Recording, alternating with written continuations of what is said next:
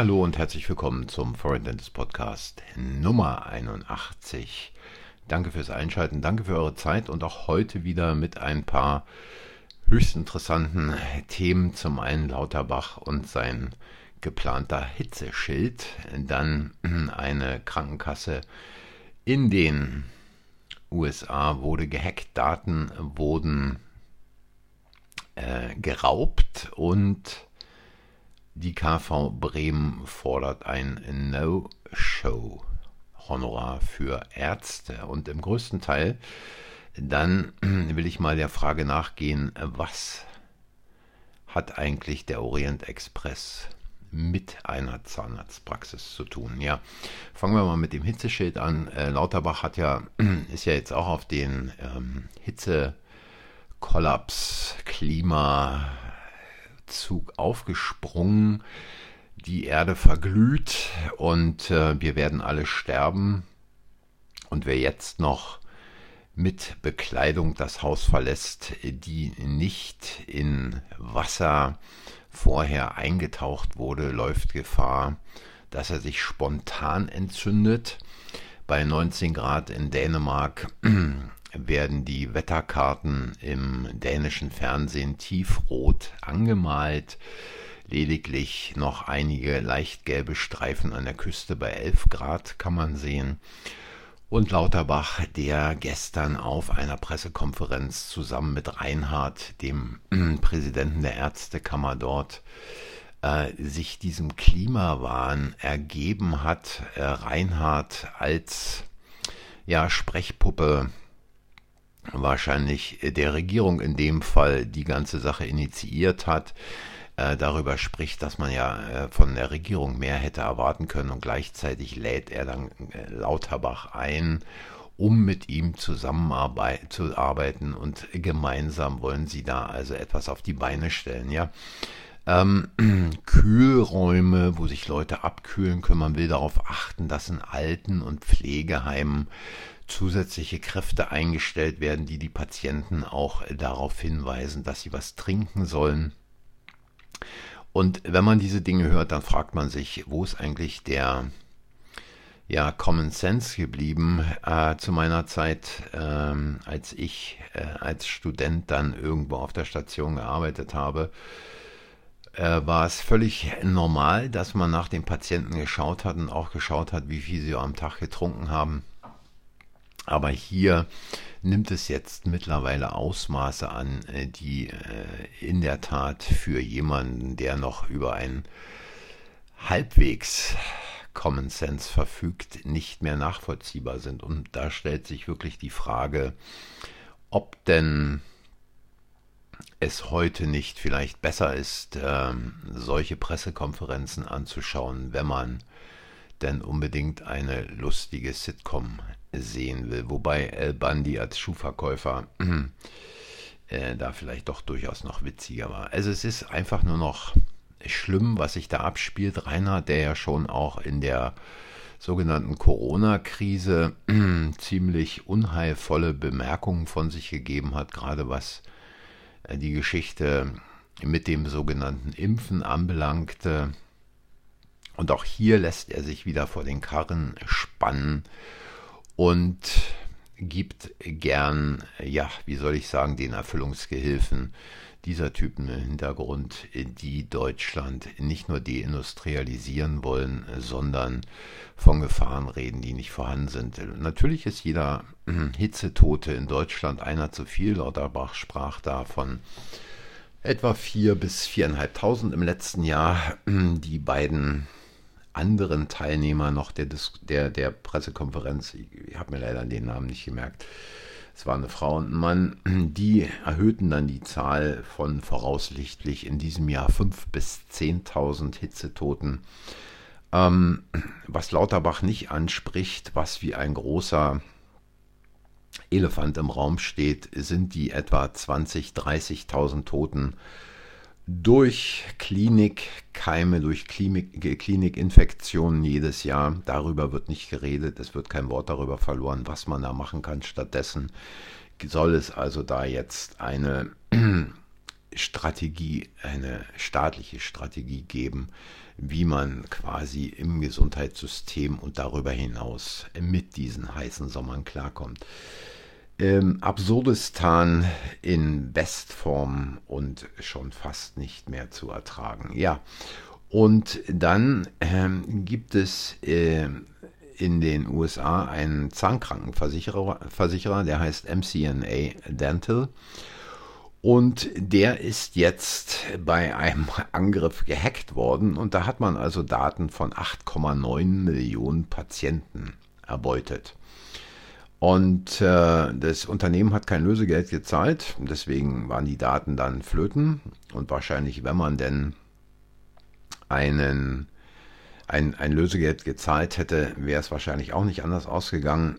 Und äh, da sind also Kontaktdaten wie Vor- und Nachname, äh, Adresse, Geburtsdatum, Telefonnummer, E-Mail-Adresse der Patienten quasi äh, äh, ähm, gehackt worden bzw. entführt oder runtergeladen worden.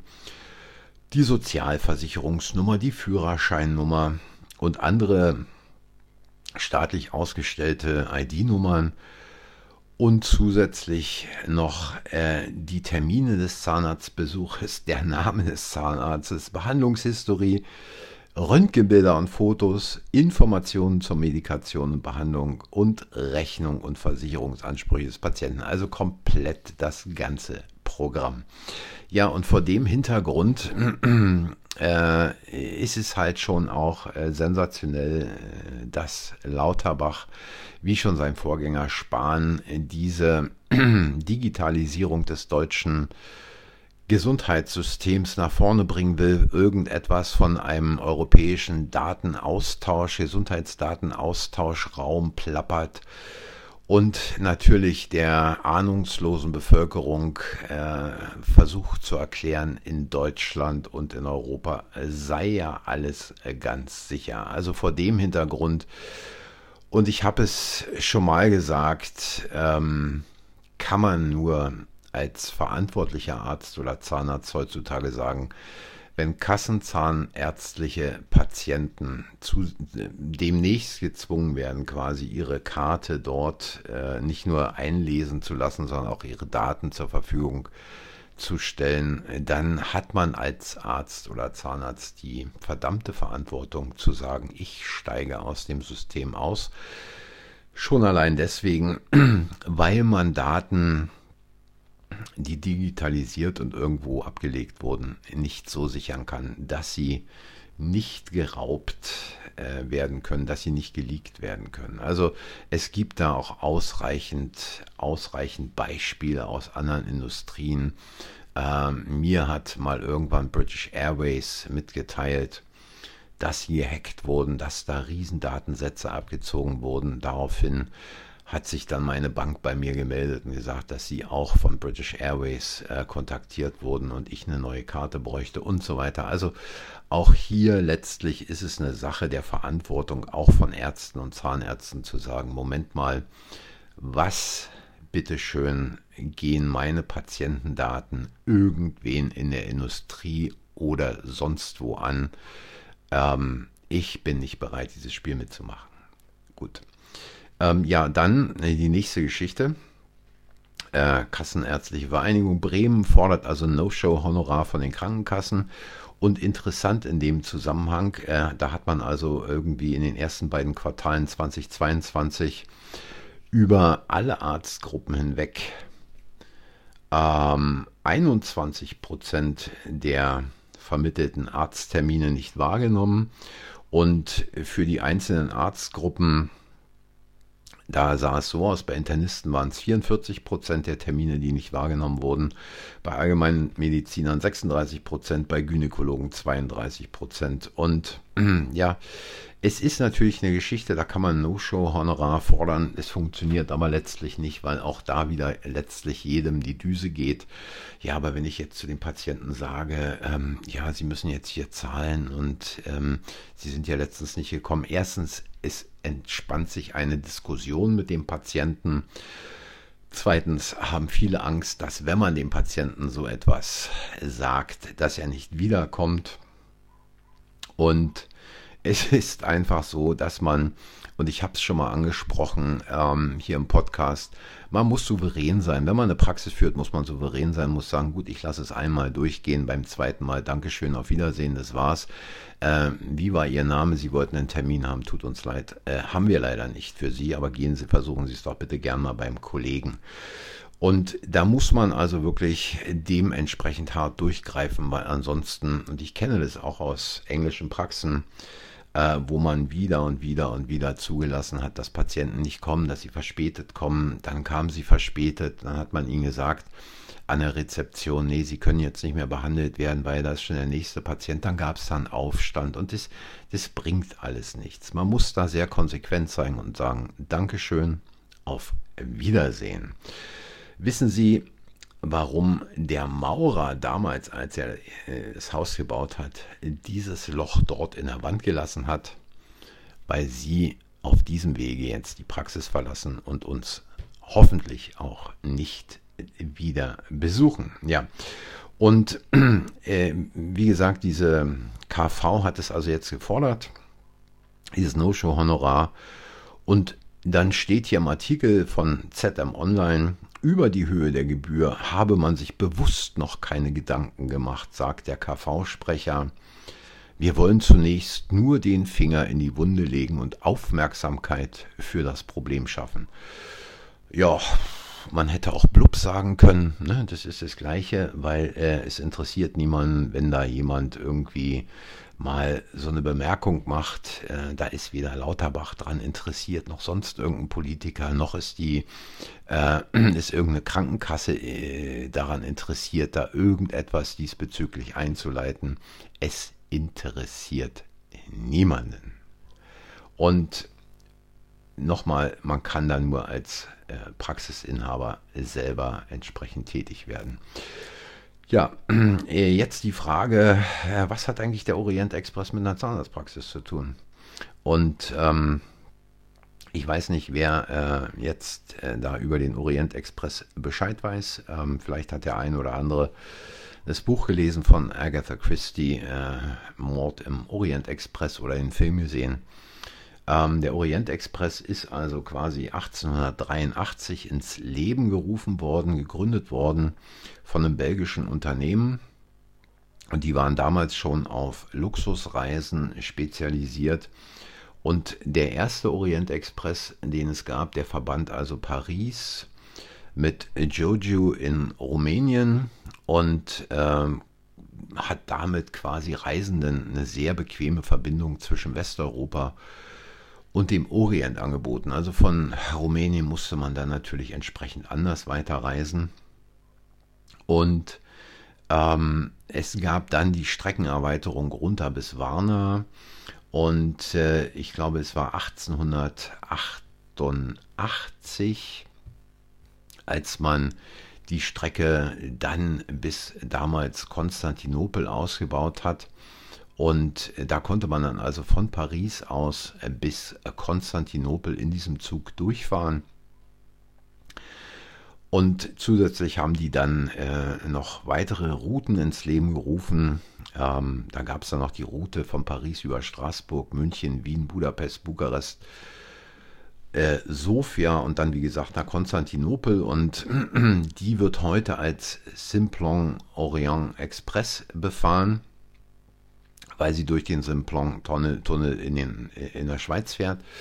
Und ähm, dann gab es da noch die Route äh, Paris über Wien, Budapest, Belgrad und Sofia nach in Istanbul und noch andere Routen. Also ich will jetzt hier nicht alle im Einzelnen aufführen, aber was diesem Orient Express also wirklich, was den so faszinierend machte, war dieser Luxus, die Eleganz, aber auch gleichzeitig das Abenteuer auf der Fahrt, was da den Reisenden geboten wurde.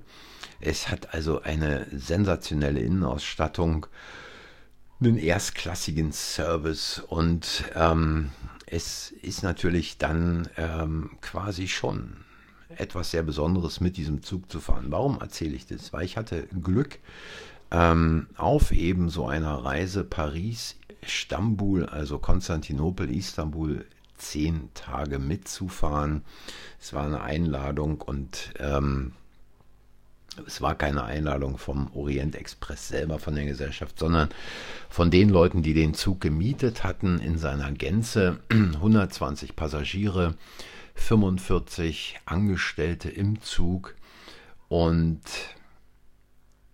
wenn man äh, dieses erlebt, dann muss man sich fragen, was machen die, dass dieser Zug also nach über 140 oder 130 Jahren immer noch fährt. Was die schaffen in dem Zug, und hier kommen wir auf den Punkt, was hat es mit einer Zahnarztpraxis zu tun? Sie schaffen eine einzigartige Atmosphäre. Sie schaffen eine Atmosphäre, die quasi vergessen lässt, dass man in einem Zug sitzt, anstatt im Flugzeug nach Istanbul zu fliegen. Es sind begeisterte Angestellte, wenn man sich mit denen unterhält. Da arbeiten einige schon seit 30 Jahren und länger für dieses Unternehmen auf dem Zug, sprechen begeistert von ihrer Arbeit, sprechen begeistert von ihren Gästen und denken überhaupt nicht daran, irgendwie aufzuhören, zu wechseln, was anderes zu machen. Und sind also mit dem ganzen Herzen, mit der ganzen Seele ja voll dabei äh, bei ihrer Tätigkeit. Und äh, so eine kleine Geschichte am Rande, wenn man den Zug auf den Stationen von außen betrachtet, und von innen will ich gar nicht sprechen, weil das ist also sensationell, aber von außen betrachtet, dann glänzt jedes einzelne Teil, jedes, wirklich jede Kleinigkeit ist da hochglanzpoliert. Und beim Aussteigen hat der Gast quasi eine Duft, Bubble um sich herum auf dem Bahnsteig, um nicht mit der Außenwelt drastisch konfrontiert zu werden. Äh, diese Duftwelt, die aus dem Zug selber kommt. Und warum erzähle ich das jetzt eigentlich mit der Zahnarztpraxis, würde sich jetzt mancher fragen. Wieso? Was hat es jetzt mit der Zahnarztpraxis zu tun? Natürlich kann man heutzutage mit einem ICE, mit einem Interregio, mit irgendwelchen anderen Zügen fahren. Ja, aber dieses Erlebnis, beispielsweise auch in Berlin mit einer S-Bahn zu fahren, ist eben halt ein anderes, ist eben halt ein Massenerlebnis. Genauso wie es ein Massenerlebnis ist, äh, in einem medizinischen Versorgungszentrum behandelt zu werden oder in einer großen Zahnarztpraxis behandelt zu werden. Und es sind einfach beides Dienstleistungsunternehmen, sowohl die Praxis als auch der Orient Express. Es ist keineswegs so, dass da irgendeine Ware verkauft wird, sondern die Zahnarztpraxis und der Orient Express, die sind das Produkt. Und da muss man mal ein bisschen ein paar Stufen nach oben gehen, von oben runter gucken auf diese Geschichte, auf beide Sachen, auf die Zahnarztpraxis und auf den Orient Express.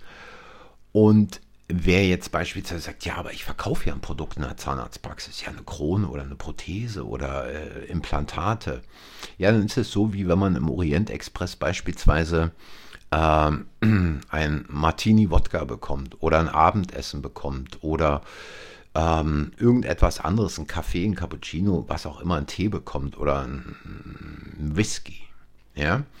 Aber es geht darum, die Atmosphäre zu schaffen und den Patienten oder dem Passagier aus seiner Alltagswelt abzuholen und in eine andere Welt zu führen. Und jetzt könnte man sagen, ja gut, aber es ist ja Fünf-Sterne-Hotel.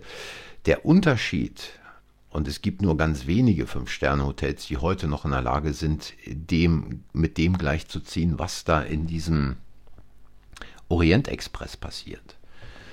Der Unterschied ist wirklich, dass die Angestellten dort mit Leib und Seele dabei sind und den Gästen den Wunsch von den Lippen ablesen.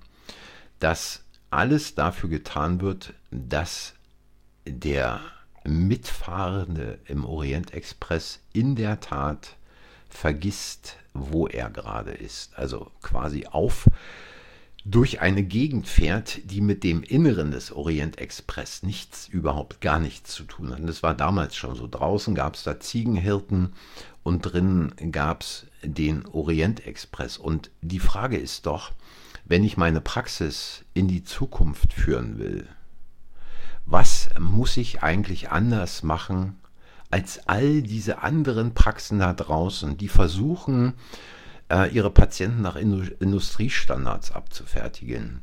Die versuchen, so viel wie möglich Patienten jeden Tag durchzuziehen. Am besten noch einer mehr und noch eine Krone mehr. Und komm, lass uns noch ein Implantat setzen.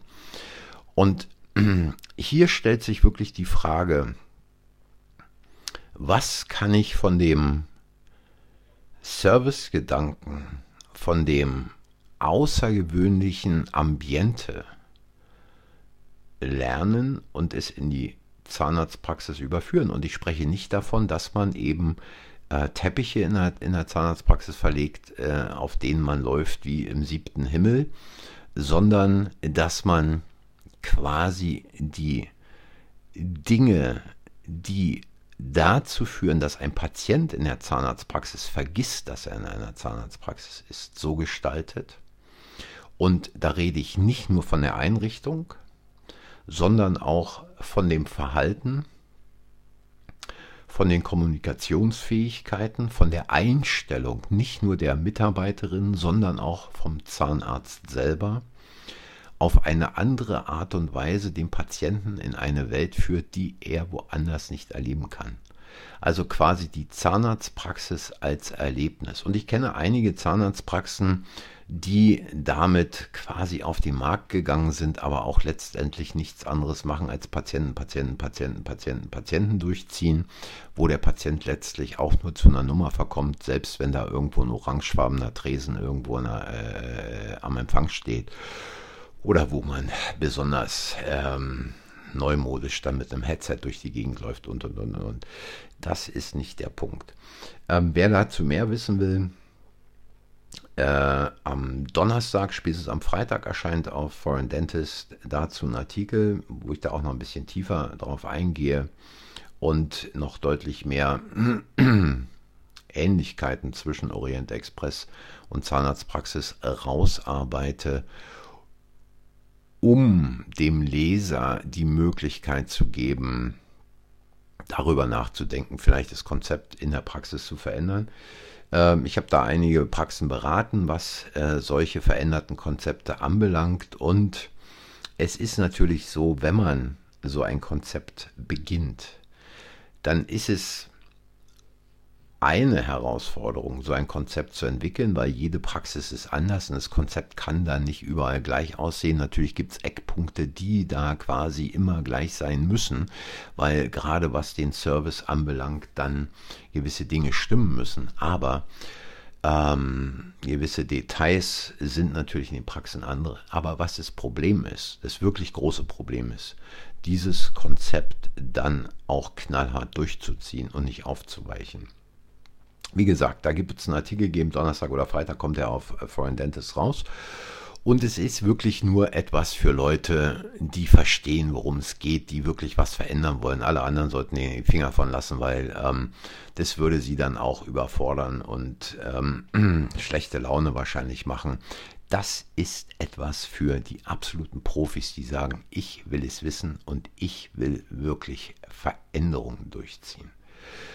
Ja, und dann darf ich nochmal dran erinnern, es gibt den äh, Business Coaching Podcast für Ärzte und Zahnärzte auf YouTube, aber auch auf Spotify und Apple Podcast. Unten setze ich den Link für YouTube rein.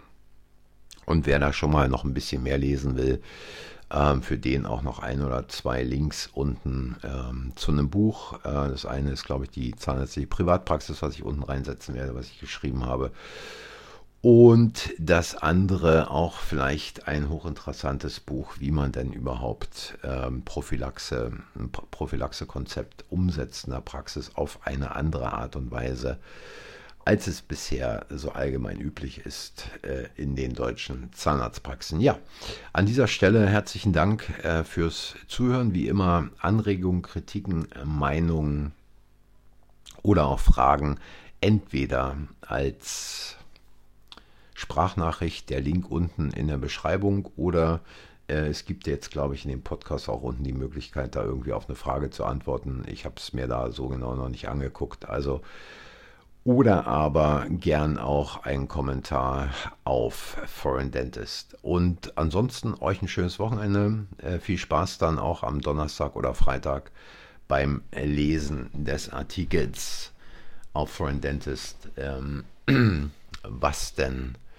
der Orient Express mit einer Zahnarztpraxis zu tun hat. In diesem Sinne, tschüss und schönes Wochenende.